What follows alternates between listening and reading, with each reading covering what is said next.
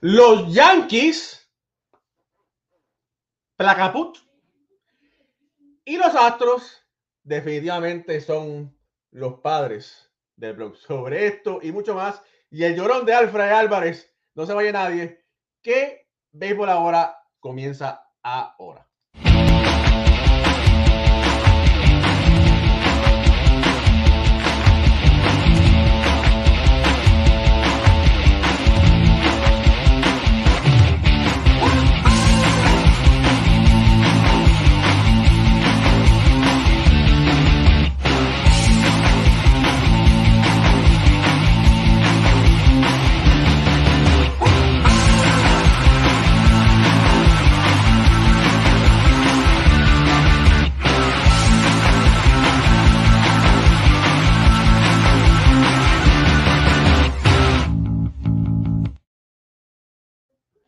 Muy buenas noches familia del béisbol, bienvenidos a otro programa de béisbol entre amigos por aquí, por béisbol ahora. Suscríbase a nuestro canal, dele like, dele share, ayúdenos a crecer. Y sí, no está viendo mal, no está viendo doble. Sí, es Alfred Álvarez, está homeless después que los Yankees fueran barridos en Nueva York. Tuve que recogerlo aquí en mi casa, porque imagínate, ¿qué, qué, va a hacer? No podía dejar que se que estuviera aquí debajo del George Washington y nada de eso. Y después de la lloriquera de la noche, que se tuvo que ver las lágrimas y el champán en los vestidores de los astros, estamos aquí para hablar por qué los astros son los papás de los Yankees. Mi nombre es Raúl Ramos, Alfred Álvarez y me acompañan eh, el hijo pródigo Ricardo Guimón, que vino de unas merecidas vacaciones, mucho barrio, ex pelotero del béisbol AA, Alfredo Ortiz, amigo mío personal, campeón mundial de las pequeñas ligas de Puerto Rico, y Moisés Fabián, mejor conocido como el hermano Moisés, donde hoy no podrá sacar su capa porque lo vamos a dar para el jueves para el cuando jueves, hablemos el jueves, el jueves. esa previa de serie mundial. Familia, los Astros se tumbaron a, la, a los Yankees en cuatro jueguitos. Eso no pasaba desde el 2012, desde que Detroit los pasara por la piedra. Fue algo sorpresivo. Yo sabíamos que los Astros eran o son un mejor equipo de los Yankees, pero nunca pensé que esto pasara de la forma que ocurrió. Ricardo, te voy a darle el chance para que te desahogues aquí con nosotros. Eh, yo sé que hace tres, tres programas que no están con nosotros. No te extiendas a lo largo de tres programas, pero bueno, brevemente, por favor.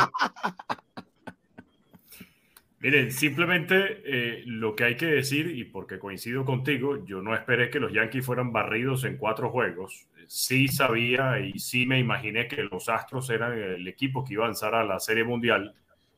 Los Yankees simplemente fueron un equipo que se le olvidó batear. Eso fue todo. Aquí no hay que culpar a Brian Cashman, aquí no hay que culpar a Hal Steinbrenner, aquí no hay que culpar a Aaron Boone. En algunas cosas influyó el manager de los Yankees de Nueva York, pero en otras eh, depende completamente de los peloteros. Un equipo que llegó para el cuarto juego promediando apenas 161 de promedio colectivo de bateo y terminó de hecho siendo el segundo peor equipo en toda la postemporada, incluyendo a todos los equipos que avanzaron por la vía del comodín en promedio de bateo, solamente por encima de los Reyes de Tampa. Eh, 103 ponches en todos los juegos de postemporada. El bateo oportuno no rindió. El picheo fue lo que aguantó a estos Yankees, de hecho, porque los juegos tampoco fue que los Astros ganaron abultadamente, que le cayeron a palos al picheo de los Yankees. No, no, no.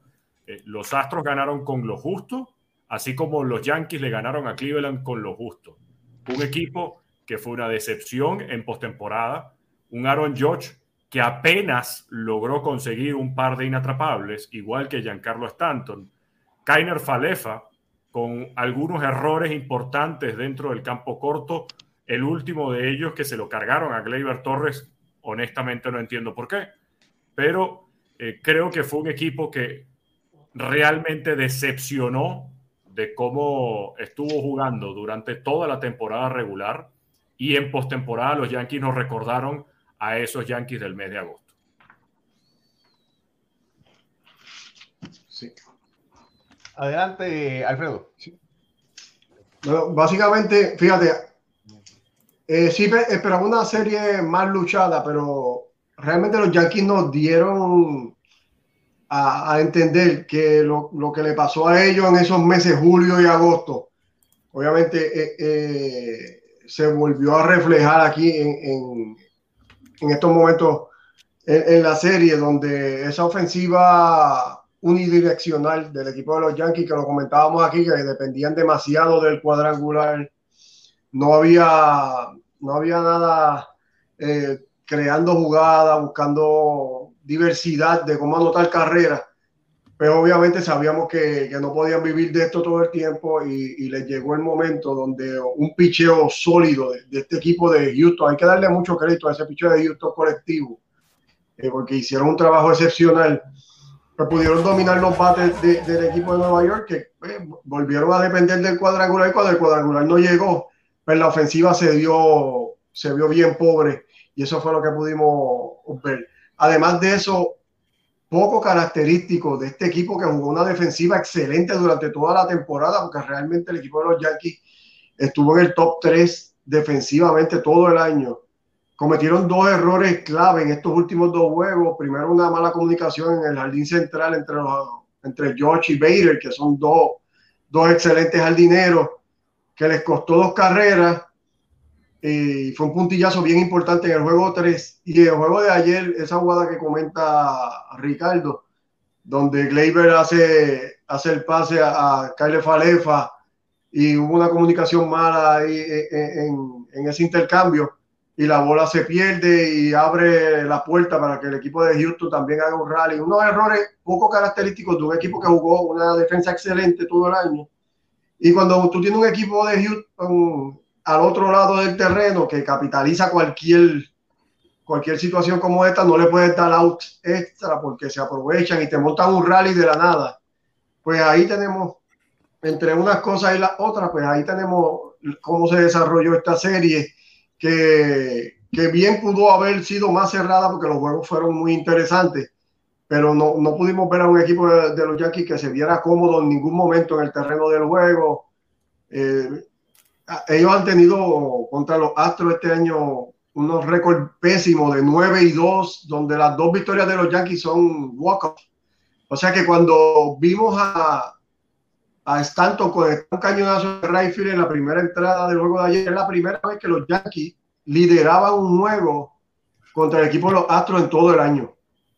Y, el dominio de, Houston pues se desarrolló durante esta serie. No te escucha, Raúl. Raúl, no te escucha. Raúl no te escucha, le digo por el chat aquí. Sí. Está muteado y no se da cuenta. Pero bueno, tenía que estar ahí. Ahora. Ahora sí. Ahora sí. Bueno, estaba mostrando los visuales eh, el baile de, lamentablemente del SCO, ¿verdad? Eh, primera gran celebración de Alfred, Alfred Álvarez, ¿verdad?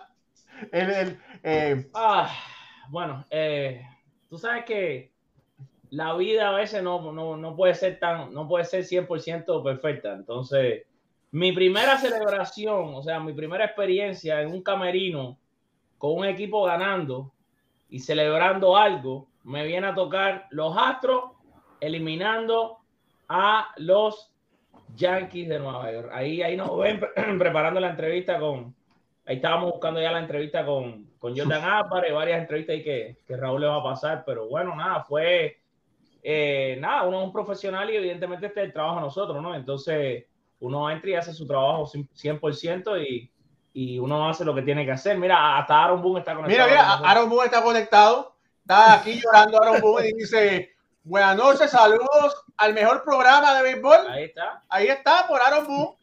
Y entonces dice que lo único que tiene que decir que el segundo juego les fue robado a los Yankees porque el, el, techo estaba abierto en el estadio y eso fue trampa. Ahí está Aaron Boom que lo estaba diciendo. Gracias Aaron Boom por, por esos mensajes y gracias por estar aquí en, en Béisbol Ahora, que como saben que es uno de los programas favoritos de béisbol para aquí todas las Aaron, personas. Aquí está Aaron. Bueno, Aaron, imagínate, Aaron. Hablando, a, hablando, de Aaron, eh, tú sabes que Aaron Josh lo abucharon bastante en el juego número 3. Y tengo, tengo fuentes que ayer en el estadio me confirmaron que la esposa de Aaron George se molestó mucho con esto.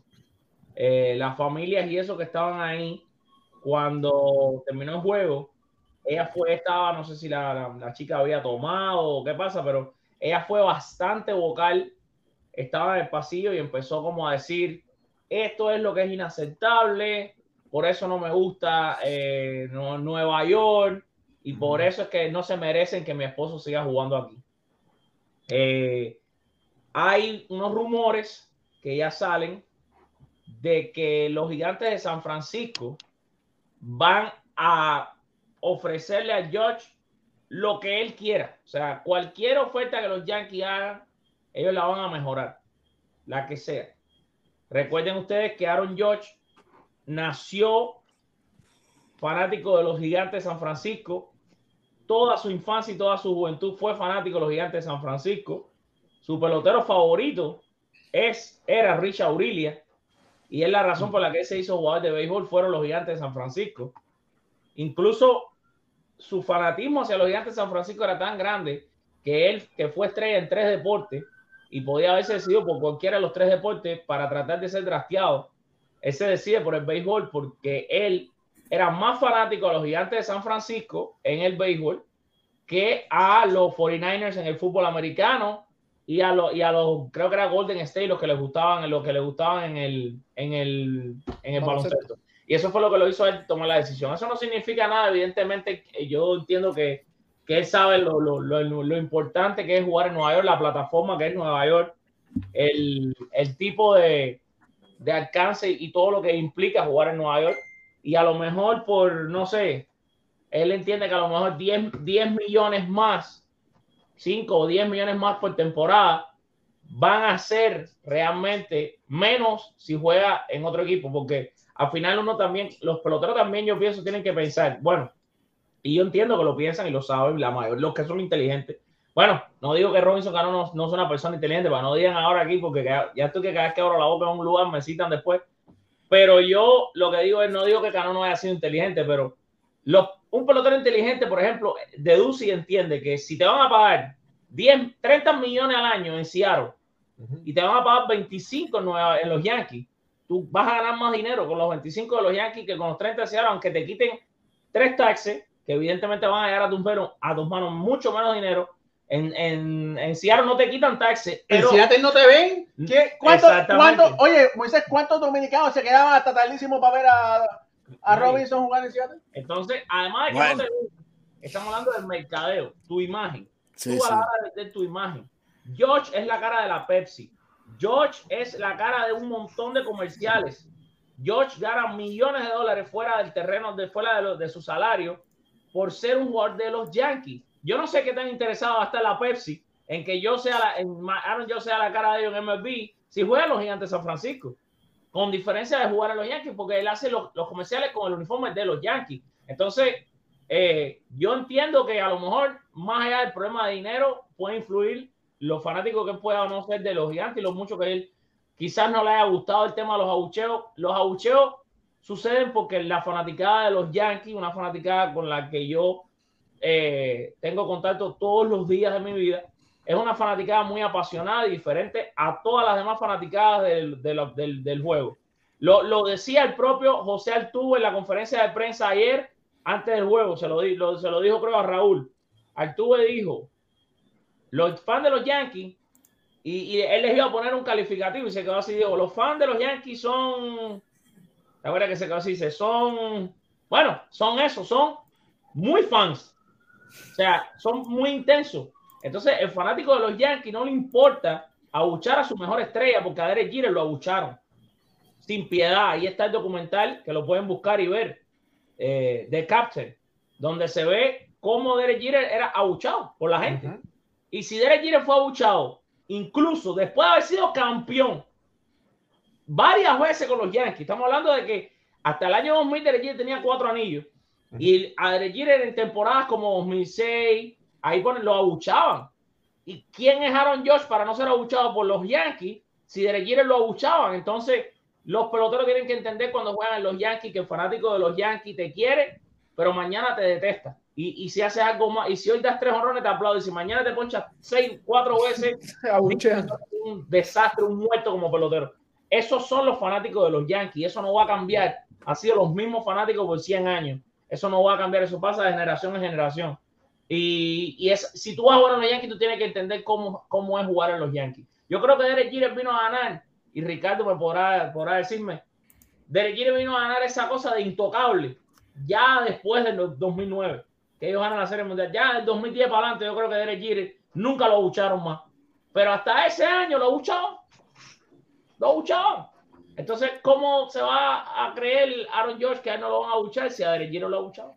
Familia, El hay jugador- más de 150 personas conectadas y solamente hay 13 likes. Utilice este dedo y dele like. Este no, el de usted, y dele like a esta transmisión. Compártela para que más personas le puedan llegar. Tengo por aquí una eh, entrevista que le puedo hacer al, el- al MVP de la Liga Americana por el campeonato, a Jeremy Peña. Vamos, Vamos a traerla por aquí. Eh, Moisés, lo hemos hablado anteriormente, antes de poner esta entrevista. Jeremy Peña. Ya se demostró qué tan bueno es Jeremy Peña con este premio.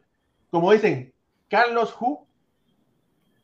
Bueno, yo no creo que solamente por el premio, porque el premio vino porque él jugó bien, pero pudo no ganarlo el premio y su calidad está ahí. Yo a Jeremy tuve la oportunidad de verlo el año pasado en la pelota de invierno con las estrellas Ori- orientales. Hijo del chino Jerónimo Peña, que jugó más de ocho años en la liga con San Luis. Él viene de una familia de peloteros, pero viene de una ciudad de San Pedro. Pero yo, todos decíamos el año pasado, lo que él mostró en las estrellas orientales, en uno de los de los béisbol más difíciles del Caribe, por el contacto directo del fanático y sobre todo por, por el irrespeto del fanático en República Dominicana. En República Dominicana hay que sacar muchas veces los peloteros escoltados de sus propios fanáticos. Cuando pierden un juego, la historia está ahí. En Santiago, en San Pedro, en, en Quiqueya, le han roto vidrios a peloteros porque eh, es muy pasional. La gente eh, se entrega mucho a las apuestas, a, a las cuerdas. Y cuando ese muchachito pasó esa prueba de San Pedro de Macorís, que hay unos viejos ahí que duraron, lo digo viejos porque ellos duraron más de 40 años sin ganar, y hubo gente que se murió sin ver a, a las estrellas celebrar. Y tú vas al Tetelo Vargas de San Pedro de Macorís. Para la gente que no ve ahora nuevo, San Pedro es un pueblito que han salido 15, 16 peloteros, Sammy Sosa, Ricardo Carti, Julio Franco, 15, Robinson 16, Cano. no. eh, por, por si acaso. Un puñado, un puñado. Eh, entonces, jugar en. San Pedro, señores, es una cosa de locos. Está bien que Águila y Licey en la pelota de invierno tienen la fanaticada, el fervor, pero es que el público que va a San Pedro es un público que sabe mucho de béisbol, de los ingenios, del cañaveral, muchos release. En San Pedro todo, todo el motoconcho era pelotero. Todo el, que trabaja en, un supermercado fue pelotero. O sea, hay demasiado gente que sabe de béisbol. Y cuando él pasó ese, ese sedazo de jugar invierno y pasarlo bien, no es el mismo nivel, pero tú dices, no, si este tío pasó el sedazo de una liga loca, y lo digo loca porque en invierno hoy te picha un Grandes Ligas, mañana te tira un clase A, pasado mañana te tira Yuneski Maya, que tiene dos años retirado, o sea, es una liga que tú no sabes que te va a enfrentar hoy, mañana y pasado, y cuando tú lo hagas triunfar en un béisbol con poca información, tú puedes hacer muchas cosas. Mira, por aquí vamos a traer la, la pequeña entrevista que le pudimos hacer a, al MVP de los. Estamos aquí con Jeremy Peña. Jeremy, ¿cómo te sientes? ¿Cómo te sientes disfrutando del champán? Ahí me me empaparon. Yo estaba preparado. No, no, agradecido, agradecido con el Señor. En verdad que es un sueño y nada, para adelante. Bueno, eres, eres finalista por el guante de oro, has tenido una super temporada. ¿Alguna vez imaginaste que en tu, en tu temporada de novato pudieras lograr tantas cosas? Ahora mismo no estamos en guante de oro, ahora mismo estamos en la serie mundial. ¡Vamos allá! Esta- esta- Ese, ese video tiene dos partes. Lo que pasa es que no es que Jeremy no quiso seguir, él siguió hablando. Hay otra parte que creo que después. Y él le responde otra cosa ahí a Raúl sobre el tema de eh, también de, de, la, de la serie del MVP y algo Del así, MVP. pero, pero tiene dos partes. sí. También está la conferencia de prensa, creo que te la mandé. Sí, vamos, vamos a tenerla por aquí. La conferencia de prensa eso estuvo muy bueno, eso fue después del juego.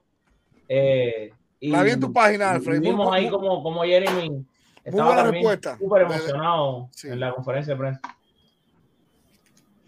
No, en verdad que agradecido con el Señor, agradecido con el equipo y, y nada, contento. En verdad que esto es un sueño.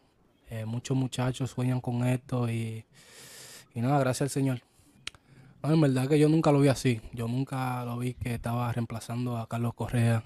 Lo que él hizo aquí en Houston, una leyenda aquí en Houston y fue bueno conmigo. Me ayudó bastante. Y nada, siempre agradecido con lo que él ha hecho por mí. Solamente vine a Spring Training con la mentalidad de que iba a competir por una posición. Y gracias al Señor se me dio. Cumplí un sueño que jugué en las grandes ligas. Y gracias a él estamos aquí a un punto de la Serie Mundial. Bueno, ahora mismo vamos a disfrutar este momento. Y sabemos que ellos están jugando bien. eh, tienen una armonía de unidad. Están, están jugando bien. Y nada, nosotros vamos a disfrutar de esto y después veremos que sea lo que el Señor quiera. Y la otra es, este, la afición de los Yankees pidió a Houston, decía, we want Houston. Ahora los Phillies también, la afición, dicen lo mismo. ¿Eso qué significa para ustedes como peloteros cuando escuchan que las aficiones de los oponentes están pidiendo enfrentar a ustedes?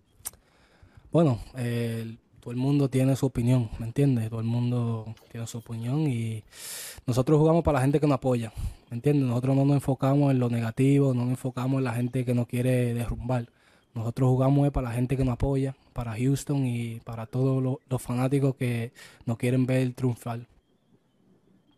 Bueno, ahí está Jeremy Peña, el MVP. Pucho, eh, tú siempre, bueno, todos, todos nosotros le dimos la ventaja al equipo de Houston eh, en esta serie sobre los Yankees, ¿verdad? ¿Qué, eh, ¿Te sorprendió esta barrida? No. No. Eh, la, la temporada completa, Houston dominó a, a- al equipo de, de los Yankees, incluso. en sube un últimos- más la cabeza que no te ves bien. Ok. En los últimos cuatro años, ¿verdad? Con- de- no contando la temporada del 2020 que eh, Houston y los Yankees no se enfrentaron. eh, los Yankees tienen un récord de 16 y 18 frente a los Astros de Houston. Eh, el tema muy bien eh, claro lo dice. Eh, los Astros son los papás de los Yankees. Han dominado, ¿sabes? Estos últimos cinco años totalmente a la franquicia. Eh, el picheo ha sido dominante, es algo que, que ha sido bien claro. El cuerpo monticular de, de Houston ha sido dominante en la liga completa y en, en, ¿verdad? en, lo- en los últimos años. eh, y los Yankees, pues todo el mundo tenía la esperanza, vienen de, de estar con la temporada de Aaron Josh, 62 honrones, rompiendo récord, tienen ese hype, pero cuando tú vas a los números, ¿sabes? los Yankees en el Minute, en el Minute Maid Park este año batearon solamente para un promedio de 186, 27 ponches, solamente cuatro cuadrangulares. En la temporada como tal, eh, tuvieron un promedio de, 100 de 151 frente al picheo de Houston, solamente 10 honrones, 22 carreras eh, impulsadas, 67 ponches. So, totalmente, cuando tú vas a los números, los Yankees no tenían no tenían ni un minuto de break con el equipo de, con el cuerpo monticular de, los Astros de Houston y lo vimos completamente en esta serie, los primeros dos partidos, 18 ponches. Eh, es algo que, que el dominio fue total desde antes que empezara la serie, todo el año. Mira, Teo por aquí dice que si tomé champán, no, nos bañaron con champaña, que es diferente. Saludos a Marlon Eduardo Artigas de Venezuela. Alfredo. Sí, no, era, eh, esto, es- esto fue bien sencillo, fue un dominio completo de- del equipo de los Astros. Eh, y ya, ya, esto está viniendo, esto 2015, Houston elimina al equipo de los Yankees, 2017 vuelve de nuevo, 2019, 2022, volvemos a repetirlo, o sea que ya aquí hay una tendencia de, que este equipo de Houston hay que eh, tiene un dominio sobre, sobre el equipo de Nueva York, le, han encontrado sus debilidades y han podido explorar. Esa, esa, ventaja que tienen sobre el equipo de Nueva York y, mayormente, como está explicando mucho, es, es con el picheo. Eh, fueron 19 ponches en el primer juego, 11 en el otro, sobre 30, 30 ponches en dos juegos. 50 en la serie completa. Gracias. Gracias, mi hermano sentó una pauta, ¿verdad? Donde el equipo de Nueva York no está haciendo contacto con la pelota. Si tú no haces contacto, no puedes crear jugadas. Y básicamente con un equipo de Houston tan completo, tú tienes que buscar la manera de, de, de todas, las, todas las entradas, crear situación. En, en, los playoffs sabemos que solamente llega un corredor a la primera y ya hay como un rally montado. No es como la temporada regular. Aquí, una base por bola ya te, ya te crea una situación de tensión, y todo. Y el equipo de los Yankees, pues, no, no lo vimos así. Eh, solamente quizás Anthony Rizzo se vio consistente durante la serie. Obviamente Bader tuvo una, sí, tuvo una temporada excelente. Pero tú sacas esos dos jugadores, eh, los que contribuyeron eh, en la parte abajo de, de, la alineación en los momentos importantes la, en la temporada. Treviño, que había tenido tremenda, tremenda temporada aportando. Cabrera vino fuerte terminando, no se vieron en la serie, e, esos, esos jugadores no pudieron aportar. Y los bates grandes, pues, eh, pues se, se, quedaron mucho por, por, por, producir. Josh, ya explicamos, ¿verdad? Que tuvo una postemporada bien pobre. Eh, Stanton hizo algo de él, pero siguió cogiendo ponche en el momento clave, no, no bateaban ese hit importante. Y, y básicamente Houston, pues, pues, implantó su dominio y, y, vamos a ver una gran, una gran serie mundial. Bueno, eh, en el juego de ayer hubo una jugada que la criticaron mucho, que fue una rolata a Gleber Torres. Gleber la pasó eh, un uh -huh. tiro diferente, difícil, un poquito off the base. Falefa no pudo hacer la jugada. Eh, decían que si era culpa de Falefa, que si le, le echaron la, la, culpa completamente a Falefa. Eh, y en la jugada el, el, tiro estuvo un poco off base. Mucha gente no estaba con, no, estado, no estuvo contenta con Falefa durante toda la temporada. En mi opinión fue un pequeño upgrade de lo que tenía anteriormente. A Falefa todavía le, le queda un año de contrato. La pregunta es, Ricardo, ¿Falefa se queda como Ciore un año más o los Yankees lo van a cambiar? Bueno, primero yo no, de hecho no he visto que le carguen la culpa a Falefa, más bien le han cargado la culpa a Gleyber y el error se lo cargaron a Gleyber Torres en el juego. El error se lo, se lo cargaron a Gleyber, pero la gente estaba en, en las redes sociales, todo, todo sí. era Falefa, Falefa, Falefa. Bueno, no tanto. De hecho, yo tuve la, la, la disposición, el, el, la oportunidad de colocar el gráfico donde hay una animación donde te ponen la jugada desde el punto uh -huh. de vista del campo corto y cómo se ve la pelota y dónde está el disparo, dónde está Kainer Falefa, dónde están los corredores. Y mira, la gran mayoría de las personas que me ha escrito ha dicho que la culpa es de Gleyber, no de Kainer Falefa. Uh -huh. Que Gleyber se equivocó lanzando la pelota, que la tuvo que haber lanzado hacia el lado del guante y no hacia la base. Unos dijeron que la había lanzado muy duro, otros dijeron que tenía tiempo para hacer un disparo por encima del hombro y no por debajo. A mí me parece todavía que es un error de Kainer Falefa, que la forma como le entra a la segunda base para hacer el pivot la hizo demasiado alejada y además lo está haciendo hacia el lado donde se está deslizando el corredor, que en caso de haber tenido el tiro, tiene el corredor de frente y no el corredor de un solo lado. Eh, yo la verdad es que, mira, en esta postemporada, los Yankees no, no, quedaron eliminados por un error. Los Yankees no quedaron eliminados por esa jugada. Uh -huh. Los Yankees quedaron eliminados porque no batearon. Así de sencillo. Los Astros de Houston no le ganaron a los Yankees 10 a 0. Los Astros de Houston hubo tres juegos que para los Yankees eran completamente ganables. El de ayer era uno. Los Yankees tenían ventaja de tres carreras por cero. Aaron Boone, por alguna razón que desconozco y que me parece incomprensible, sacó a Gerrit Cole del juego. Cuando sí, tenía 95 picheos, pero es Gerrit Cole y está dominando a los Astros de Houston. Fue el que te ganó los dos juegos contra los Guardianes de Cleveland. Lo saca, viene el cuadrangular, se empata el juego.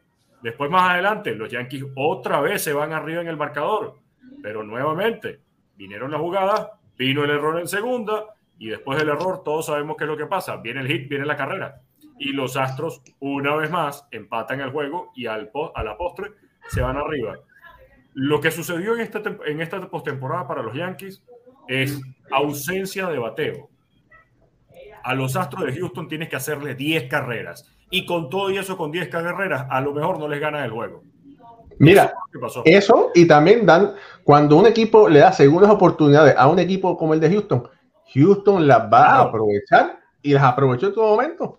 Además que si vamos a criticar a Aaron Boone y a Brian Cashman, si lo queremos incluir en esto, porque los lineups no fueron quizás los más consistentes, porque Aaron George fue el primer bate contra Cleveland, o porque Aaron George después fue el segundo y no hubo, digamos que un lineup que te diera seguridad de que ibas a poder ganar el juego. En verdad, el departamento, los Yankees que dicen ser un equipo sabermétrico, los Astros de Houston le dijeron a los Yankees, epa, nosotros somos un equipo sabermétrico y no solamente lo somos, sino que nuestros jugadores saben ejecutar el plan. Todos los picheos que le hicieron a los Yankees fueron picheos rompientes del medio hacia abajo. Todos, slider, sinker, cambio de velocidad, curva, todos fueron bajitos, que son las zonas de más peligro para dañar o para ponchar a los jugadores de los Yankees de Nueva York. Y los pitchers no se salieron del guion. Los pitchers de los, de los Astros de Houston tienen un gran crédito porque cumplieron con la normativa que les estaba lanzando el departamento de scouting y, y de analítica. Entonces, creo que falló todo para los Yankees. Un equipo que no batió, un equipo que no hizo un buen estudio de los lanzadores, un equipo que no hizo el ajuste entre turno y turno durante cada uno de estos cuatro juegos y un equipo que depende del cuadrangular. Todos estaban haciendo swing de bola, de batazo, de vuelta completa, como para decirle a los Astros, epa, te vamos a ganar por 10 carreras y te metimos 5 honrones. Pero así no funciona la postemporada y tiene años que no se juega de esa forma. No, y antes, Alfred, antes que, que vayas tú, con eso que tú dices del, del picheo, eh, Ricardo, que ejecutó, ¿sabe? El plan, hay que darle el crédito a Martín Maldonado que es quien se encarga de que esos lanzadores ejecuten ese plan. Es quien lleva, él es el, el, que orquestra todo eso, o el que, el que se encarga de que esto es lo que vamos a hacer. Y lo ejecutaron al pie de la letra, Cristian Vázquez igual. eso es lo que tiene el equipo de Houston también, que además del cuerpo monticular, tiene profundidad. Tú no juegas a un Martín Maldonado, pero tienes un Cristian Vázquez. Buena defensa, catcher ofensivo. Alfred. Alfred. Sí, no, eh, para terminarlo de muy bien, e-, esa parte es bien importante, darle crédito al receptor puertorriqueño, porque sí, llevó el, llevó el juego de una manera excelente. Si tú ves, no, los lanzadores primero no le, no le niegan ninguno de los lanzamientos y él no está mirando para el dogado ni pidiendo ayuda. Él va llevando el juego con ellos, los va llevando. Y realmente eh, hay que darle gran crédito a, Martín por ese trabajo que hizo. Pero sobre la jugada de, de Gleyber, que era el tema que estábamos hablando. Eh, mira, yo jugué 12, 13 años, esas mismas posiciones que esas eran mis dos posiciones, segunda base, campo corto. Y tú siempre te, te enseñas, tú tienes que estar en la expectativa para recibir el tiro malo. O sea que tú no puedes confiarte de que el tiro va a estar aquí exactamente. Tú tienes que estar en la expectativa de que el tiro puede estar mal. Así que eh, Falefa se ve que se carga hacia la izquierda antes de que llegue el tiro, lo que no le da ninguna oportunidad a poder capturarlo, porque tú tienes que tener un juego de piernas donde si el tiro es hacia la derecha, tú te mueves hacia la derecha y pivoteas para ese lado, y si hacia la izquierda, pues va para el otro. No te puedes cargar anticipando el tiro, porque no sabes para dónde va a venir eh, eh, esa, el lance del, del jugador, y eso fue lo que pasó en ese momento. Yo entiendo que el tiro de Gleyber era un tiro cómodo si él no se hubiera cargado completamente hacia la izquierda y podía haber hecho el out. quizás no hacían la doble matanza porque requería que él hiciera una jugada de, de pies que entonces el corredor iba a estar encima. Pero sí aseguraba un out, que era lo que tú querías, y no lo que pasó, ¿verdad? Que entonces empezó ese rally que, que le costó el juego, obviamente, al equipo de los Yankees. Eh, entiendo yo que Gleyber, aparte de que quizás sacó la bola muy rápido del guante buscando, buscando esa doble matanza, sabiendo la velocidad de los corredores, el tiro fue uno que se pudo haber completado la jugada. Mira, Mira, eso, eso es un buen punto, Alfred, que tú te diste de que el, el debe estar preparado para recibir el tiro malo, ¿verdad? Y Eh, y hablando, y es de hablando de los cosas, un. ¿Perdón? Un shortstop siempre debe esperar la bola detrás. Antes los shortstops de los 80 y 90, que eran los mejores, preferían pasar por encima de la base con la pelota en la mano ya. Ujú. Para hacer el pivo al lado diferente donde viene el corredor. Pelota vieja, Tony Cabeza Fernández, que no paró mucho en Grandes Ligas, pero creo que tiene alguna cosita por ahí. Pero, Moisés, ese es el problema. A veces. Sí. a a veces en estos momentos, ¿verdad? Crucial, así como postemporada, que el, el, el béisbol, ¿verdad? Cambia, se pone más fogoso. Se ven estas cosas de rutina. Sí, sí, Pero sí. porque ellos llevan 162 juegos jugando la pelota automática. Ya eso es un out de rutina para ellos. Ellos ya van Estoy como los viejos, se me, se me ve esta idea. Lo que saben de orquesta, de música, no es lo mismo traer un Ventú. Un Ventú es un músico de Puerto Rico, uno de Venezuela, uno de Cuba. Cuando tienen una orquesta, una sinfónica que ensaya todos los días, el béisbol es igual que la música. Claro. Cuando tú tienes un shortstop acoplado con un segunda base, te la tira así y tú la paras. Los Yankees tienen un Ventú en el, en el infield, lamentablemente. Por eso, aunque hay que decirlo, aquí lo que hay que decir que el equipo de Houston es demasiado grande porque no tiene un Ventú. Porque saca a Maldonado, que es mi queche favorito, y mete a Vázquez, que es una bestia. Porque Jeremy Peña se acopló del entrenamiento con Altuve, que Altuve en el peor momento de su carrera sonreía y era, y era el líder del dogado. Y finalmente, yo desde esta parte, que lo hice la tarea, cuando uno hace la tarea quiere decirlo. Cuando inicia la serie de playoff, el señor Pucho y yo tuvimos una conversación aquí. No sé si ustedes recuerdan. Cuando yo decía, Aaron Josh y Stanton no me van a ganar una serie a mí de playoff. Y yo lo digo porque yo sufrí mucho con Cleveland en los 90, que tenían mejor equipo que los Yankees. Y el béisbol es tan lindo que el béisbol no ha cambiado en nada nunca. Es que usted tiene un equipo de muchos honrones para ganar divisiones, pero un equipo de picheo para ser campeones. Y no es verdad que Aaron, Aaron, yo se pasé dándole. No quiero, señor, los fanáticos de los Yankees no me maten por, por lo que voy a decir. Aaron, yo se pasó el año entero dándole palo a los Orioles, A Raimundo y a todo el mundo. a todo el mundo.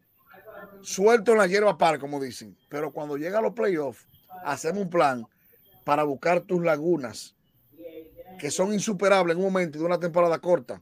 Se ponen para ti los pitchers. Claro. Igual que Stanton. Stanton tiene una debilidad con los picheos, como, como, como dijo Ricardo, se la tiraron todas del medio para afuera y bajita, porque no la batean.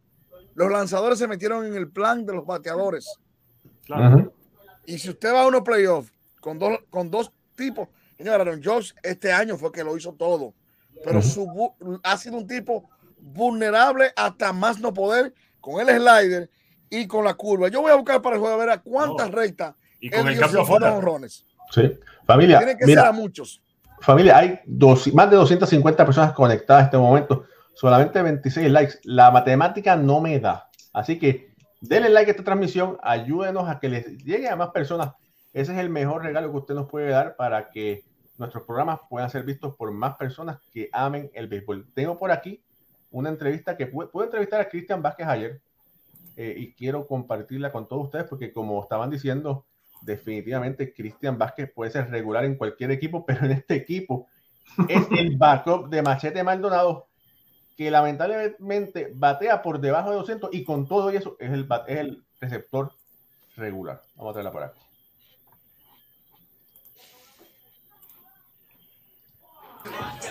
Saludos familia. Saludos familia. Estoy aquí con Cristian Vázquez. Cristian, ¿cómo es esta celebración? Viniste eh, al equipo de los Astros en medio de la temporada. Quedaste sorprendido, pero estás celebrando como todo un campeón. Claro, claro, es súper especial estar aquí, súper contento. Eh, esto es algo que siempre todo el mundo quiere soñar. eh, estar en la Serie Mundial nuevamente por mi segunda vez, súper especial y aquí estamos para ayudarla a quien sea y salir a ganar todos los días. ¿Cómo se siente haber barrido a los Yankees aquí en el Bronx? Súper contento, eso es lo más especial. eh, eh, más que vengo de la rivalidad de Boston y Yankees, eh, barrerlo fue especial y, y súper contento, súper orgulloso del grupo que tenemos y, y seguir para adelante, seguir luchando juntos como familia. Ese equipo de Filadelfia ha sido uno muy sorpresivo. Tú como receptor, como gran bateador, ¿cómo lo ves? No, tremendo equipo que tienen, tremendos veteranos, muchos veteranos. eh, pienso que, que obviamente fueron en el wild card y siguen ganando por ahí para abajo. Eh, tremendo picheo y, súper contento, súper contento que vamos a enfrentarnos a ese equipo. Eh, pienso que estamos bien parados ahora mismo del picheo y de nuestra alineación y vamos para adelante a seguir luchando. Cristian, en cualquier otro equipo, posiblemente eres regular, está siendo segundo receptor detrás de Machete Maldonado. ¿Qué tan bueno es Machete Maldonado como receptor? No, él se prepara súper bien, eh, su preparación es, high class, eh, eh, tremendo líder, eh, tú sabes. Eh, me trajeron para acá para, para seguir este, eh, ayudándolo y, y aquí estamos, aquí estamos otra serie mundial juntos y, y a, y a ganarla. Muchas felicidades. Gracias, papá. Bueno, ahí está. Cristian Vázquez. Moisés.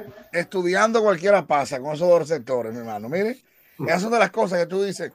Houston con, con Justin Verlander, Framel Valdez, eh, Framberg, ese relevo el mejor de Grandes Ligas. Pero es que el, todo el crédito no puede ser para el relevo. Tiene dos actores que son tan buenos los dos que tú no cambias un plan. Me quitaste a Machete, pero pusiste a, a, a, Christian. Y es algo similar, es algo bendecido.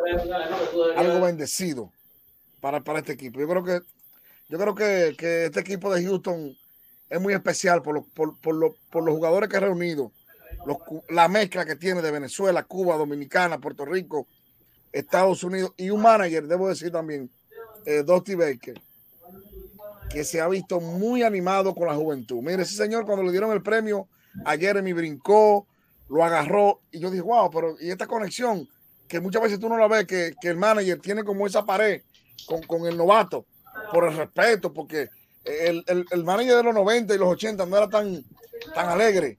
Sin embargo, este tipo se ha, se ha incrustado en la mente de los novatos y ahí, ahí están los resultados. Yo creo que, Moisés, este, el escándalo de las señales en el 2017 y todo esto unió más esta gerencia, unió más esta franquicia. Eh, lo hemos visto. Todo el mundo pensó que, ¿verdad? Ya Houston, pues ahí quedaron. Y hemos visto como año tras año el de, eh, la finca, eh, cómo ha mantenido el núcleo, el picheo, cada vez lo, lo mejoran. Yo creo que esto, lo, esto, este escándalo de la seña lo que hizo fue despertar un monstruo. So, yo creo que Houston, hay Houston para largo, pero los Yankees y Ricardo tienen mucho dolor de cabeza. Sí, Sí, lo, que pasa es. Perdón. Sí, Alfred. Dale, Ricardo, y después yo digo después de ti. Mira, yo creo que más bien con, con respecto al caso de robo de señas, eh, los Astros de Houston en verdad demostraron que nunca les hizo falta. Y, y eso además eh, les debería doler más todavía, creo yo, que ya con todo lo que pasó. Eh, los Astros de Houston en el 2017, ok, fueron culpables. En el 2019 no se supo, pero igual eliminaron a los Yankees en la serie de campeonato. Ahora los están volviendo a eliminar. Ya es una cuestión de, es que no necesitábamos el robo de señas. Y por eso creo que, que más que unir y más que despertar a un monstruo, los Astros de Houston han demostrado que tienen al mejor departamento de analítica y de scouting en todas las grandes ligas. Y no solamente eso, sino que sus peloteros entienden que ese es un guion, ese es un libreto que tienen que seguir y que si lo siguen, ganan. Los demás equipos no lo hacen de la misma manera como lo hacen los Astros y por eso es el crédito para la organización, para la gerencia de los Astros de Houston en este avance en la Serie Mundial. Mira, por aquí Gilbert Ruidad dice, grande Moisés, totalmente de acuerdo. Ulises Mesa, yo ya di like. Ed Panas, el pintor oficial de béisbol, ahora dice: Moisés fue a la escuela dirigente de El Weaver. Contacto y picheo es lo que gana, por eso los Orioles no tenían cuatro o cinco jornaderos. Julio Rodríguez dice: Ya yo di mi like. Luis Alberto López López, los Astros tienen a sus catchers del futuro en el dogado aprendiendo de Cristian Claro, ese es, ese es Jainer Díaz, la entrevista está disponible en el canal de YouTube de nosotros, de qué pasa MLB. Jainer Díaz, hay una cosa muy curiosa con ese receptor de la República Dominicana. Yo entrevisté a Jainer Díaz en el juego de los novatos. Mira, la, mira qué cosa, en Los Ángeles. Yo este año en Los Ángeles lo entrevisto a él. Yo entrevisté a todos los peloteros latinos que estaban en el juego Futuro Estrella, a todos de los dos equipos. Y uno de ellos fue él. Y yo lo entrevisté, el muchacho me pareció súper buena vibra, súper espectacular, súper amable. Y él me dice a mí, en esa entrevista, que, que, el sueño de él era estar con los Astros este mismo año y llegar a la Serie Mundial. Y ayer, cuando lo veo en la celebración, digo, Jainer. Y entonces lo entrevisté y él estaba súper emocionado porque ese muchacho está viviendo un sueño, pero lo que la gente no sabe es que Jainer Díaz va a ser uno de los mejores catchers de todas las grandes ligas, porque es un catcher que tiene una defensa como la de Cristian Vázquez, pero un bate mucho mejor que el de todos esos catchers, porque batea que es un caballo. Ese, ese receptor dominicano va a ser uno de los mejores catchers de todas las grandes ligas y ya los Astros lo tienen en el equipo. Eh, pero además de eso, para que ustedes sepan que los Astros es un equipo pobre, en lo que se considera un equipo pobre en grandes ligas, caballero. Y ahora, cuando Alex Bregman salga de los Astros, adivina qué, ahí está Pedro León, ese pelotero cubano que va a seguir los Astros con la tradición de los cubanos, que por cierto es el equipo más popular en Cuba, y le desplazó a los Yankees.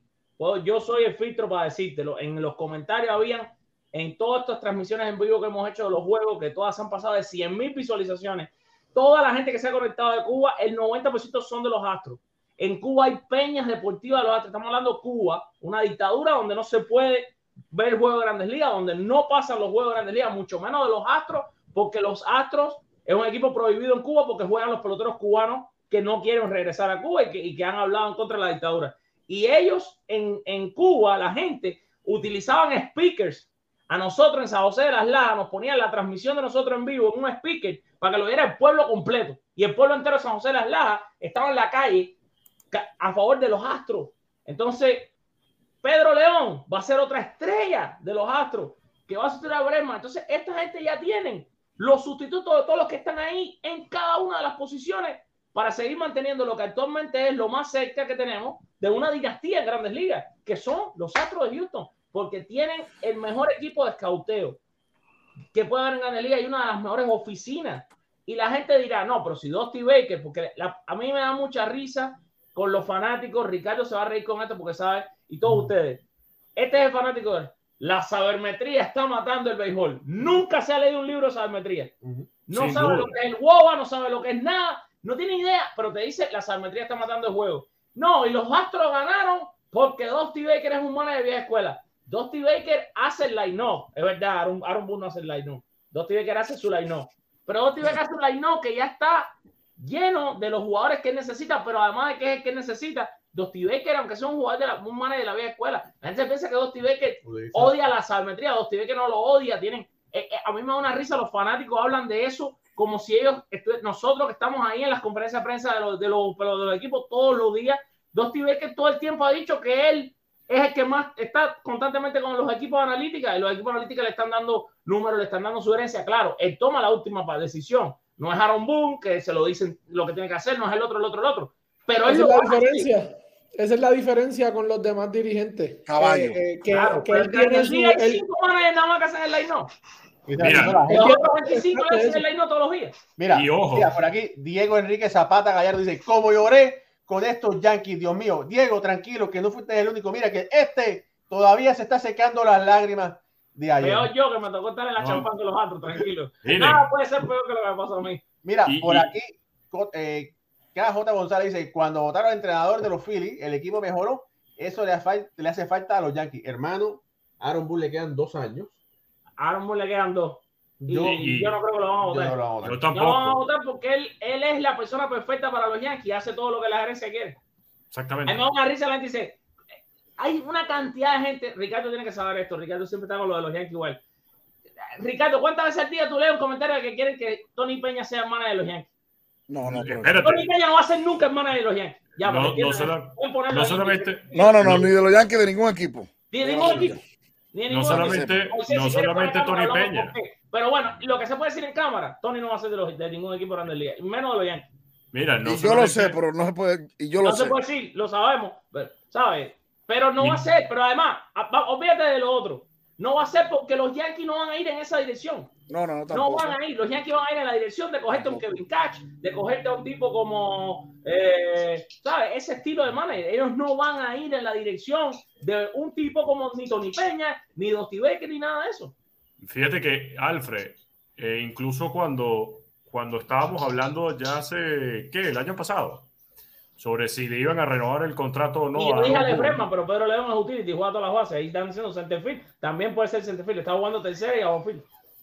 Cuando estábamos hablando el año pasado si le iban a renovar el contrato o no a Aaron Boone, eh, se, se estaba, son, estaba sonando cada vez más fuerte el rumor de que podía ser Paul O'Neill o David Cohn el manager para los Yankees, porque, bueno, todavía no se sabía eh, a ciencia cierta qué pasaba con el contrato de Yes Network para cada uno de ellos. Y al final, de hecho, fue Octavio el que comentó, epa, no, Yes Network dijo, no me puedes hacer esto, vamos a dejar a estos dos, a estos dos que tenemos, a estos dos talentos en el canal y, y después vemos qué es lo que puede pasar, pero déjame encontrar a un reemplazo de eh, David Cohn o de Paul O'Neill para que sea alguno de ellos dos el manager. Lo que he leído en redes sociales y que a propósito lo puse ayer cuando termina siendo eliminados los Yankees. Si ustedes creen que los Yankees van a despedir a Aaron Boone, ¿cuál creen que sería o quién creen que sería el manager? Y después dije, yo no creo que vayan a salir de Aaron Boone, pero si llega a haber un manager, me parece que es Paul O'Neill. Y resulta que salió, mira, salieron nombres como Don Mattingly, salieron nombres como Carlos Mendoza, salieron nombres como Bernie Williams, salieron nombres como Carlos Beltrán, salieron nombres como David Cohn. Salió un De toda esa gente, más real es Carlos Mendoza o Deo Martin. Sí, y con todo y eso, los Yankees no van a despedir a Aaron Boone. Ahora, lo que quiero decir también con respecto a, a Dusty Baker, son solamente 12 managers, 12 en toda la historia de las grandes ligas que tienen 2.000 victorias. Y Dusty Baker es uno de ellos, siendo el único afroamericano. Yo no creo que un equipo que quiere ganar tanto y que tiene a un manager tan dispuesto a aprender de sabermetría como es Dusty Baker, que la gerencia le vaya a decir, no, mira, ¿sabes qué? Aquí hacemos el line-up nosotros. Esa chapita, esas tres estrellas aquí en los hombros que sí tiene Dusty Baker, no las tiene Aaron Boone. Y Aaron Boone no tiene tiene de... que trae. Por eso. Ya, para que ustedes lo sepan. Yo tengo Entonces- la fuente, yo tengo la fuente que puedo confirmar aquí con toda la seriedad del mundo. Si quieren me pueden citar donde quieran. Aaron Boone no decide ni siquiera los pitches. Exacto. Si es que fíjate que Aaron pero dijo en redes sociales, eh, Aaron Boone dijo en rueda de prensa, a Domingo Germán lo vamos a utilizar como relevo largo, va a estar listo. Y resulta que lo trajo en un noveno inning. Y lo trajo en un noveno inning en el juego 3. Él no sabe ni lo que dice porque él le dicen una cosa, pero después le dicen que tiene que hacer otra y él simplemente Exacto. tiene que cumplir órdenes. Eso es todo. Exacto. Eso es todo. Con más razón. Ah, es que bueno. los Yankees no van a salir de Aaron Boone. Ahora, ahora, hay que decir una cosa. De la forma que Brian Cashman diseñó, ha diseñado los Yankees, son un equipo para temporada larga, una temporada larga de Grandes Ligas, porque Aaron Boone ha ganado más juegos que nadie. Esa es la otra cosa, como tú despides a un tipo que ha ganado, este año ganó 99, el año anterior fue a los playoffs, el otro año ganó 100 juegos, ¿Cómo? Eh, No, eh, bueno, vino la pandemia, el otro año ha ganado hasta, ¿sabes? Todos los años ha ganado más de 90 juegos, creo, desde que es manager de los Yankees, todos los años. No, Sí, pero no ha, pero no ha ganado la Serie Mundial, que es lo Pero, que eh, importa. no importa, no ha ganado la Serie Mundial, tengo- pero no lo van a despedir por eso. Yo tengo lo van a 21 despedir. años, 21 años en, la- en esta área estatal. Esto no aguanta más una derrota. Esta ciudad no aguanta más una derrota. Este equipo no está diseñado Pero para yo clasificar. Pero son 12. Oye, aquí hay. Bueno. mira, están los Knicks. Oye, Ay, ¿desde cómo van a ganar los Knicks? Qué Brooklyn, los Rangers, los Giants, No, los no, Jets. está heavy, está heavy. Está heavy la cosa, no son solamente los Yankees y los Mets. Bueno, pero esa gente no aguantan. Tú sabes que yo Sí, que, sí. que quería decir cuando Alfred hablaba de, de, de la sabermetría del cuerpo técnico. Yo soy un enamorado del escauteo, porque es lo que menos se reconoce en, en el mundo. Nadie reconoce a ese Y tipo. son los que- que ganan la Serie Mundial. nadie reconoce. Yo tengo muchos amigos scouts y en Houston tuve muy buenas relaciones. Incluso me firmaron un jugador que jugó Grandes Ligas, Henry Villar. Nadie reconoce esos scouts que andan campo por campo buscando el mejor talento con poco dinero. Uno de los equipos más mal Uno de los equipos, oigan esta palabra. Cuando tú vas a- a- al Peñón de San Pedro, donde estaban ellos antes, y te decía, y ese prospecto le dimos 100 mil dólares, es un escándalo. Cuando eso es un bono pirri con los Yankees o en otra organización. Señores, Fran Valdez dejado libre por siete equipos. Houston lo firma. Eh, eh, José Altuve es un, una, una oportunidad de- de- del cielo. Ese tipo lo tiene ahí. Springer se fue, pero era, era un hombre franquicia. Yo recuerdo Wandy Rodríguez ganó 15, 18, le dieron 7 mil dólares. A Oscar, que ellos lo cambiaron, le dieron casi 20 mil dólares. Y si tú miras, o sea, lo único que tú no reconoces, van a Venezuela, te traen el mejor pelotero, van a Cuba y te traen lo mejor de Cuba. ¿Quiénes son? Los Los de área, que andan con, un- con una libretita haciendo informes todos los días del muchacho o la persona que ven. Y eso hay que reconocerlo. Para mí, Houston y Atlanta, para mí, a la sazón, son los dos equipos con, 100%. mejor- con mejor estructura de ligas menores. 100%. Y Tampa. Esos son los tres. Para mí. Porque Tampa, Tampa, tengan en cuenta esto, señores. El año pasado, Tampa ganó el campeonato en 5 de 7 categorías de ligas menores. Fueron los campeones. Y los Bravos de Atlanta, ustedes los Bravos, los Bravos van a estar ahí años y años y años ganando siempre. Los Bravos van a estar ahí, no van a entonces- de ganar. Los Bravos tienen una de las mejores. Además, tienen una política increíble. Cogen a las estrellas, el mismo año novato, el segundo, le dan una extensión, lo pagan a precio de cochino enfermo y el tipo se queda en la franquicia. Porque no Pero tienen es que eso- para como estrella. Pero, Eh, le, pero dan, es que hay- le dan un precio cochino enfermo y ahí se queda. ahí es donde ahí es donde tú te das cuenta que la organización hace sentir cómodo al pelotero. Porque ellos saben que pueden coger más dinero. No creas que Acuña no sabía o si Albi sabía que todo el mundo estaba criticando los que ah, dañaron el negocio. No, ellos se sienten cómodos, como José Ramírez en Cleveland. Ahí él se siente cómodo, le gusta la organización, ahí se quedó. Y eso es lo que ha pasado en Atlanta. Mira, Strider, Austin Riley. Ahora tienen, ellos tienen equipo, Michael Harris. Ahora van a negociar con, con, con Darwin Swanson. Sea, Eso, eso es lo importante de. de es un mago, ese gerente. Es un mago. Bueno, miren, no, no nos podemos ir sin, a- sin contarle esta pequeña anécdota. Ayer el juego estuvo eh, paralizado por una hora, ¿verdad? Se atrasó por la lluvia, no se sabía si se iba a jugar.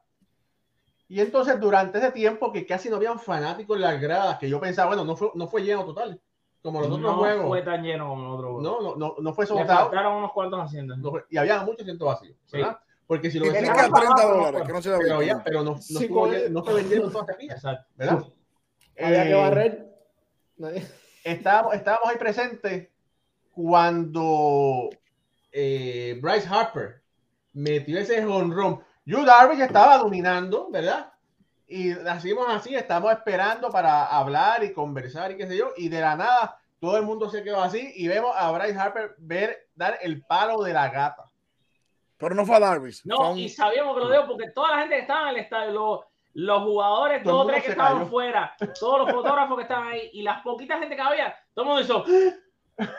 Y nosotros miramos a la pizarra, vimos honrón y yo me desprendí a correr. Pregúntale a Raúl, ¿a dónde tú vas? Yo corriendo así, por todo el Yankee Stadium, corriendo por todo el terreno de Yankee Stadium. Cerrado. Oye, ¿a dónde tú vas? Yo, a comprar el ticket para Filadelfia, coño, que los hoteles se van a ir para ahora. Y yo, corrí, llegué, tenía, tenía listo ya la compra eh, eh, para hacer, tenía nada más, tenía que poner checkout. Y sí, ¡pum! Y apreté el botón de checkout en el momento que salió el, el A27. A la hora, ya los hoteles estaban el doble de lo que costaban. Sí. Eso, yo digo que a Bob Melvin ahí, ahí es, ese, ese es el momento Mi donde mi Ricardo, papá conectado ahí, mi papá de New York. tú tienes que sacar la, la rayita, la, la, la, la rayita, los rangos. Tú vas con Hayden. Esa carrera tú tienes que protegerla hasta boca abajo. O sea, eh, eso como, como gato que pelea boca arriba. Tú tienes que pelear, defender tu, con tu mejor cerrador. George Hayden ha tenido una postemporada que no le han hecho carrera. Tiene que darme sellado. No importa. Tú a ese momento tú coges el iPad, las computadoras, me sacas esos de aquí, lo tiras para el túnel para lo último y vamos a jugar béisbol. Gáname yo. Tienes que ganarle a Josh Hader. No lo hizo, no se atrevió, no sé qué. Ahí es donde esa parte nosotros no la podemos ver, los macheos, los, el, el- qué macho le convenía, pero tú estás hablando de Bryce Harper contra, eh, sí, tira 100 millas, pero ¿quién, quién era ese? Eh, Sí, no, eh, Su- Harper- Suárez había sido, había sido su hombre de la octava entrada, pero él, él manejó este juego como si hubiese sido un juego más cuando no lo era. Y así, Y, a eso eh, fue lo que le costó.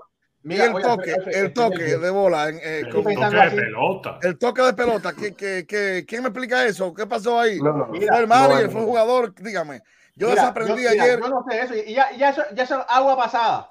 Pero Ah. estoy nervioso porque estoy pensando ahora que si, y, y no sé por qué, yo estaba hablando contigo que los Yankees necesitan, necesitan un jugador como Bryce Harper, un jugador como Manny Machado, un Bonnie player, ¿verdad? Para mí, la primera opción es firmar a Aaron George, Claro. ¿verdad? Si los Yankees no firman a Aaron George, ¿cuál es el money player que te va a quedar por ahí? Nolan Arenado. ¿Tú crees? Lo voy a dejar ahí afuera y me retiro lentamente. Pero es compl- es compl- yo conozco a Nolan, conozco a Nolan. Tuve un chance de estar en Colorado dos años, en el crujado, en el dogado, por ahí. Nolan no es make-up yankee. Ah, no, Nolan no es un tipo de que su personalidad sirve para los Yankees. No, no, Eso es un sí, tipo sí. muy complicado, pero ustedes no se imaginan cuánto. Muy, oh, cuando digo complicado, es complicado, complicado. Y esta, y esta ciudad no quiere nada con pelotero así. Porque si le pasa lo que le pasó a Josh ayer, hay problemas personales con todo el mundo. Oh, sí, te entiendo. Sí, ya, ya, ya me lo habían contado. Sí, sí, sí. sí, el Mira. tipo- No hay que conocerlo, se le nota. Él se le nota. Sí, sí, literal. No, y por aquí no se quiere. sí, sí, sí, sí. Él hubiera, se hubiera sentado en la conferencia de prensa y hubiera formado un. Sí, sí. Mira, y te, voy, y te voy a decir algo. Las declaraciones de ayer después del juego de Aaron George, por más que hayan sido en un momento álgido, por más que hayan sido justo después de quedar eliminados, algo me da a entender de esas declaraciones, sin haber tenido fuentes, sin haber visto nada, que Aaron George está más lejos de irse, está más cerca de irse Oh, de sí. los Yankees que de quedarse Oh, no, mucho, mucho, mucho. pero muchísimo. O sea, eso que dicen los, que los fanáticos de los Yankees, no, es que los Yankees van a tener que firmar a Aaron George, los Yankees van a firmar a Aaron George, George se queda con los Yankees. Miren, no lo sé. Y no lo sé hasta el punto donde Moisés, Moisés, sa- saca la bola, saca la bola, más. Tengo- es ¿qué va a que tengo una-? No sé. Eso nada más. Tengo una información demasiado certera, no quiero dañar el negocio antes más, juego de cuando se estrella. acabe la Miren, no lo sé. Quédese, quédese. Pero, pero, ¿a quién? ¿A esta gente o a la gente que No, está no, conectada? la gente que está conectada no puede saber esto. Pero, Mo- Eso Moisés, es algo que me enteré ayer y lo tengo que contar a alguien. Mo- Mo- Moisés, saca la bola a ver qué va a pasar con George. Es que es triste para los yanquistas, yo no quiero entristecerle la noche. Así estoy yo, chico. Así Es que yo, lo que no dice Ricardo es una cosa, y no solamente San Francisco, señores, hay una ciudad que, por cierto, tengo un amigo en AAA ahí, en la gerencia de ese equipo. No voy a decir su nombre. Espérate. Prende. No, no. Espérate. Señores, le voy a decir algo y la bola me enseña que Texas va otra vez por, por un pelotero grande Ay, ay, ay. y de mucho dinero. Y es él que lo veo nada más. La mesa es él que lo veo. Sí. Eh, Porque, o- oye lo que dice la pelota, oye lo que dice la pelota. Un, un hombre grande de unos 6 pies 7 pulgadas con, una, con un sombrero de cowboy y unas botas de cowboy. Alfred, a la esposa no le gusta mucho San Francisco. Y en mi país dicen que hay mujeres que gobiernan el marido con todo y contrato. Pregunta. No le gusta San Francisco a la esposa. Yo Una pregunta. no le gusta. No le gusta. Es la bola que dice que no le gusta a la esposa de Josh. Y No, con no la rabieta que. San y con la Francisco rabieta que hizo ayer. porque no le gusta. Porque Yoche, Sí, no, no, no, no. Yoche es Roger Clemens, no es, no es Randy Johnson. Exacto, exacto. Entonces, ¿Lo entiendes? Él es bien Roger Clemens, no es Randy Johnson. Mira, Entonces y- San Francisco, eso es Randy para abajo, que Sandy Coffey y Randy Johnson. Y, Y- por aquí y no ade- le gusta eh, ahí. Y Texas. además algo importante, eh, no firmaron hace unas horas los Rangers de Texas a Bruce Bochy como nuevo manager. Sí. Y no fue Bruce Bochy el manager de los gigantes de San Francisco. Perdón, déjame apagarla que tú estás viendo. Apágala, apágala, que la está viendo. Apágala, la está viendo. Oye, ¿tú tienes una sucursal por allá? No fue Bruce Bochy el manager de los gigantes de San Francisco durante ese trío de campeonatos. Sí, señor. Ahí está. Sí, señor. Y Yo Texas veo- tiene el dinero para, yo para. Yo veo cada vez más lejos a Aaron Judge de los Yankees y no es una decisión de, es que los Yankees no le ofrecieron el dinero que él quería. No. Aquí me parece que hay un manejo del equipo en toma de decisiones, en la forma como se plantean los juegos que Aaron Judge dijo, llegué, hasta aquí llegué. Señores, les voy a decir algo porque vi un comentario de, de un fanático y se lo voy a decir de la manera más seria que pueda existir. Después de un nivel en grandes ligas, hay esposas que deciden para dónde va a jugar su esposo. Claro. Hay mujeres, óigame, 100%. Óigame, y la gente no, yo no, no quiero mencionar nombres porque no es. Oye, Moisés, espérate. no es espérate, espérate, espérate. Antes que siga con ese comentario. Yo no soy pelotero de Grande Liga y mi mujer decide si yo voy al parque o no. Bueno, es para que tú, pero, pero es para que tú sepas que hay gente que piensa, hay peloteros que se han sentado a analizar con su esposa después de cierto tiempo y estatus, después que hay dinero. Obviamente, después que tú tienes seis años en grandes ligas, que ha ganado tres arbitrajes, que tiene un bolle de 20 millones de dólares en un banco ya. La mujer decide, dice, no, los- la educación para mis hijos me gusta en esta ciudad por esto y por aquello. Para que la gente esté claro que eso le ha pasado a muchos peloteros latinos, le ha pasado, y a muchos peloteros norteamericanos que su esposa se han opuesto a renovar contrato en la ciudad franquicia por maltrato del equipo, por la educación baja en, en los colegios que hay por ahí, o porque el mall no le gusta, o porque la Mercedes Benz queda muy lejos, o porque, señores, de todo y eso y un poco más para que no se sorprendan. Se No, lo digo a los fanáticos. Eso es algo que todos esos peloteros toman en consideración. La gente piensa que solamente es ¿verdad? Eh, el trabajo, el deporte, pero ellos toman en consideración la calidad de vida, educación para los que tienen familia, sus hijos, Sí, eh, sí. comodidad, mucho, el estilo de vida, muchas, todas esas cosas ellos lo, lo ponen en la mesa y si son casados, toman la decisión junto a su esposa o la esposa toma la decisión. Así que eso no, es de- no debe sorprender a, a nadie. So, Miren, por aquí, ustedes se recuerdan la historia de Matusalén. Sí, claro. Matusalén fue una persona que vivió muchos años. Pues aquí tenemos a nuestro amigo Carlos Parra, que está conectado. Notas de béisbol, sigan esa página. De verdad que ese es el Matusalén del béisbol. Ha visto a todo el mundo. Ha visto a Beirut, vio a George Gibson, vio a Mickey Mantle. Oye, oye, no gusto ya en ese canal hay casi 11 mil seguidores. ¿eh? Sí, por eso, sí. que Carlito, sigan- Carlito, aquí no hay campana, pero estamos por ahí. Tenemos la bolita, Carlito. Ah, oye, no, sí. Oye, no digas nada, pero ni con las bases llenas que pase Belén tiene la bola de Moisés, No, de no, Moisés nada, Fabián. nada. Eh. Nunca hemos tenido eso. No, Eh, no, oye, tranquilo. Que. Cuidado, cuidado. Eso de aquí, y hay que dejarla dos días descansando Cuidado, porque suda mucho. Cuidado, como hizo Willy Bean. Tú sabes que yo soy, tú sabes que estoy sentado aquí, pero yo soy un entrepreneur, él lo sabe. Ay, Mañana. Moisés se desaparece de este programa y hago como Willy Bean. Voy y lo contrato y ya están con la base llena. Oye, pero Billy no paga. Eso no se va a ir. si fuera Ay, otro, pero Billy. Bean, por favor. Además hay algo en común que tienen Alfred y, y en este caso Brad Pitt en la película de Moneyball. Ninguno de los dos sabía quién era Daniel Vogelbach. En este caso, ninguno de los dos sabía quién era Moisés hasta que llegaron al programa y vieron la bolita. Ya tengo, No, tengo, tengo una, una cláusula de lealtad ya por Oye, eso. y eso es real. Eso es real. En el libro, está, Billy, Bean, Billy Bean realmente no sabía quién era. Sí, claro. eh, ¿Cómo se llama? Daniel Vogelbach. No, no. eh, en, la, en la historia real, que tú sabes que ellos ponen Peter, le ponen al personaje Peter, Peter. Brand, Sí, claro. pero se refiere al padre de la sabermetría. Él al principio se había leído los libros de, de ay, se me escapa el nombre ahora. James. Ah, sí, este, sí, que, que, que era un, que era un, que era un, un- Espérate, ¿cómo no se me va a olvidar el nombre, señor? que era un janitor, sí. Ricardo, ayúdame. Bill James, te acabo de decir. Bill- Bill- eh, ¿Qué digo? No lo Bill-. ¿Cómo es?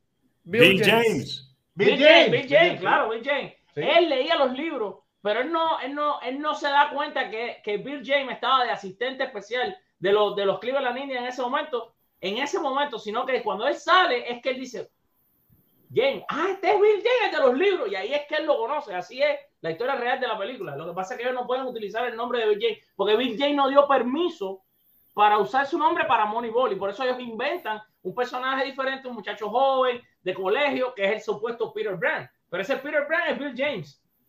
Eso fue una posición de- no dio, no dio release. No se pusieron de acuerdo con la regalía de la, con la regalía de la película. Si se pone de acuerdo con la regalía, dan los permisos. Oye, Ah, qué bobo fue, qué bobo fue, porque esa película se repite y se repite, hubiera ganado con la regalía, hubiera ganado millones. Oye, hay que decir una cosa. Hasta los del perro, a da, Moisés, Moisés. conoce- Es muy conocido en República Dominicana. Aquí está cuando tenemos el privilegio que esté con nosotros. Pero a Moisés lo escuchan millones de personas en la ciudad de Nueva York porque sale en la mega. No, imagínate, ya tú sabes. Esa- La Mega es la radio más escuchada en todo. eh, Mira, la Mega es la mejor radio en Puerto Rico, la Mega es la mejor radio Hoy, en, en, Me- en Miami y en Nueva York. hoy mojaron los micrófonos a Neudi, el Pachá y, y Scarlett Molina. Diga, Neudi, son yanquitas enfermos y Sí, yo una misa. me quita, ¿sí? Me sacaron a los cuatro minutos y medio, éramos diez, eh, diez minutos, no aguantaron. Me sacaron a los cuatro minutos hoy. Con unos llantos. Digo, no, señores, la, la derrota hay que asumirla con dignidad. Asumen con dignidad, pero no quisieron, no, no sé. A los cuatro minutos y medio se, se Estaba mandaron. llorando se el Pachá, Moisés, estaba llorando el Pachá. El Pachá Oye, estaba Pachá y llorando. Aneudi llorando y, y Scarlett Molina, todo lo del programa, porque son yanquistas, son yanquistas de verdad. Pero lamentablemente, Bueno, así, así, así es el béisbol. Moisés, hay un compromiso con todo el mundo. Todo el mundo quiere que la pelota esté ready el jueves.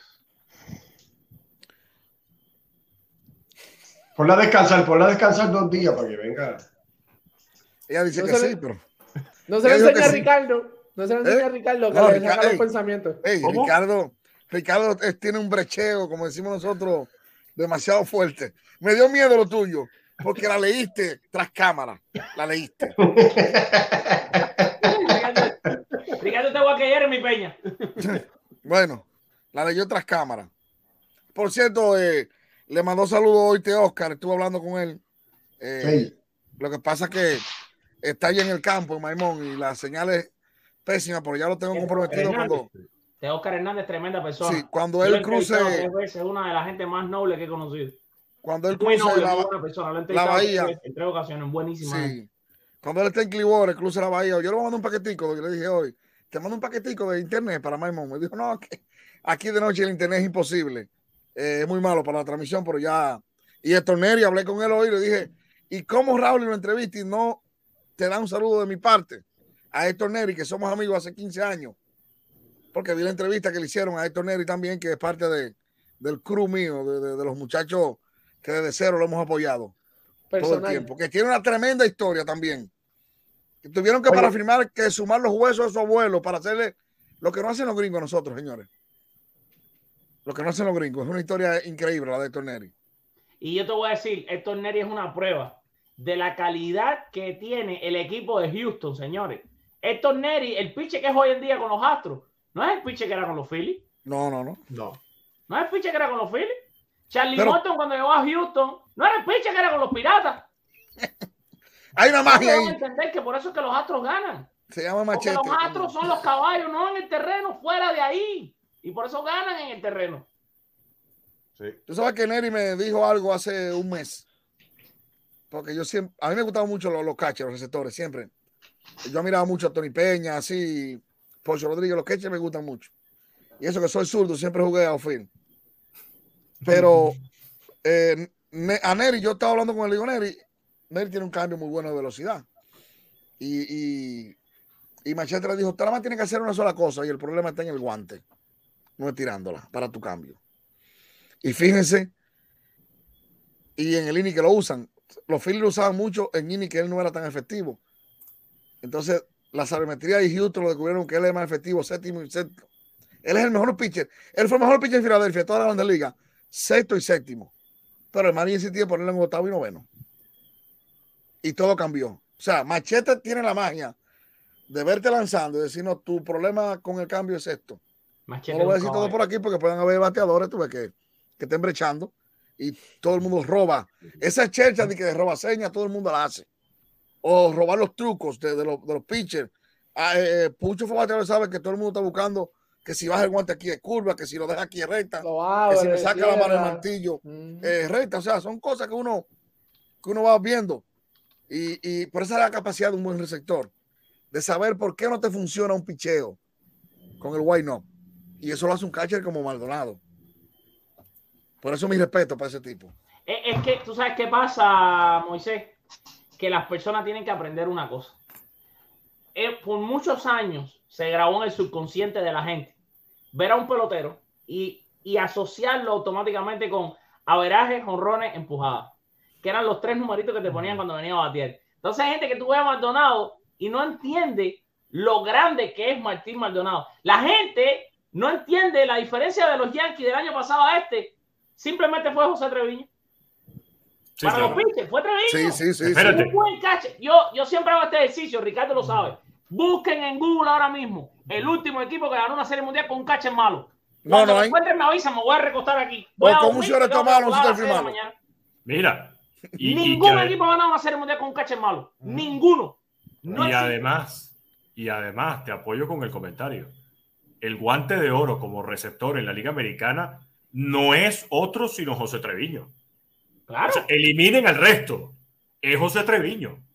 El receptor que lideró todas, todas las estadísticas sabermétricas fue José Treviño. Y eso que lo hizo con menos innings, porque al principio estaban utilizando más a Kylie Gashoka. Lo de José Treviño es Y impresionante. Gachoca fue el líder en cogido robando de todos los catchers. ¿sí? Y, todo lo que se debe. que es el segundo los Yankees, fue el líder en coger robando de todos los catchers, mejor porcentaje de la Liga Americana. La gente no entiende esto, pero díganme cuándo fue la última vez. Yo me voy a sentar aquí y los espero. No hay forma. Vayan año por año. Que yo Alfred, me voy no hay forma de- cierro los ojos y me va a dar tiempo ahí me descansadito para el avión para Miami. No hay forma de un equipo ser campeón sin una No, no central. nunca ha ganado un equipo. Un- nunca, lo, Mike Piazza nunca ganó una serie No, mundial. no. Gary Sánchez nunca iba a ganar una serie Yo lo mundial. mencioné aquí. la- No la- ganan, los caches malos no ganan serie mundial. Aunque bateen 600 honrones. yo dije Bueno. la semana pasada de, los, de mis metros, amado. ¿dónde está? Espérate. Espérate, el- la primera serie mundial de los Marlins, ¿con quién la ganaron? Yo dije, yo dije Charlie Johnson. ¿no ahí? Johnson. El mejor, el mejor, el mejor, el mejor, Charlie Johnson. El rey. Johnson. Y en Dos 2003 temporadas con... con Iván Rodríguez. No, Óyeme. no, pueden hacer el ejercicio si ustedes quieren. Sí. Que Sí. no ha ganado nadie con un cache malo. Si hay una cosa que yo he seguido- con Buster Posey, los, los Cardenales con Yadier Molina. Ese Y, y vaya, los Phillies cuando la ganaron fue con Carlos Ruiz. Carlos Ruiz, Vamos a buscar números que no han ganado nunca. Un catcher malo nunca ha ganado una serie mundial. Oye, Charlie Johnson me recuerda que duró dos temporadas y media sin hacer un passball. Un pavor. Dos temporadas y media. Yo tuve un momento que yo llegué a creer que Charlie Johnson era tan bueno como Iván Rodríguez o mejor. Te lo juro. Un momento no que dije, tiene- es lo que no tiene el bate. Yo- No lo que pasa es que lo que pasa es que, que eso lo comentamos aquí hace días con, con Piazza. Si Piazza cae en este momento en Grandes Ligas, es primera base de una vez por default. Claro, al primera momento, base. al De una vez, de una vez, de- pero de una vez. Y quizás cuidado. los más jorones. Designado. O designado en la Liga Nacional. Sí, punto. Porque Bueno. con esas manos, ni, ni para primera. No, Ni olvídate te de creas, eso. porque él, él- él en San Diego jugó primero y era un jarro en primera base. No, no, no, una, una doña con falda, de- perdón. O sea, se paraba ahí en primera. Boston Y primera base. Es como, es como, es como decir, no hay un shortstop que gane guante de oro sin un primera base. No lo existe. No hay forma de que un buen shortstop gane un guante de oro sin un buen primera base. Porque es que no es posible. Hay 20, 25 tiros que te evitan el error de primera base, que no te permiten. Y, y- y están los ejemplos. Tú lo buscas, los grandes shortstop tienen un, un Pero- buen mascotín. Pero ahora, eh, Moisés, ahora, ojo con eso. Todo eso te puede afectar para el guante de oro. Toman en consideración tu. ¿cómo Ahora, le- ahora. ¿Cómo se le dice en español? claro. Con las métricas de ahora, el, Sí. el accuracy, Sí. tu, la fuerza Sí. del brazo. Tu, El rango de fildeo. El rango de fildeo, exactamente. So, ahora tiene que tener, ¿verdad? Hay, hay que tener cuenta con, con- con esos tiros, ¿verdad? Pero sí, como quieras, tienes que tener un, un- buen primera base. Un buen ángulo de tú tirar para la Los primera. Marlins, ahora mismo, pueden cambiar a cualquier pelotero del equipo catcher. Exactamente. Bueno, Ah, Los Miguel Rojas. ahora mismo probablemente el mejor catcher de la Liga Nacional. Sí, sí, tipo tiene. Y eso la gente no lo, no sabe, no lo sabe. no, O porque sea, la gente Marlins- habla de los pitches de los Marlins. Wow, Sí, qué buenos sí. son los pitches. Pero, eh, por ejemplo, tú puedes entrevistar a a Alcántara. O una conversación más que entrevista, que no le gusta hablar de eso yo delante y decir, ¿qué te ha hecho mejor a ti? Si tú eres el mismo hombre, con el mismo tamaño, los mismos picheos. Los mismos.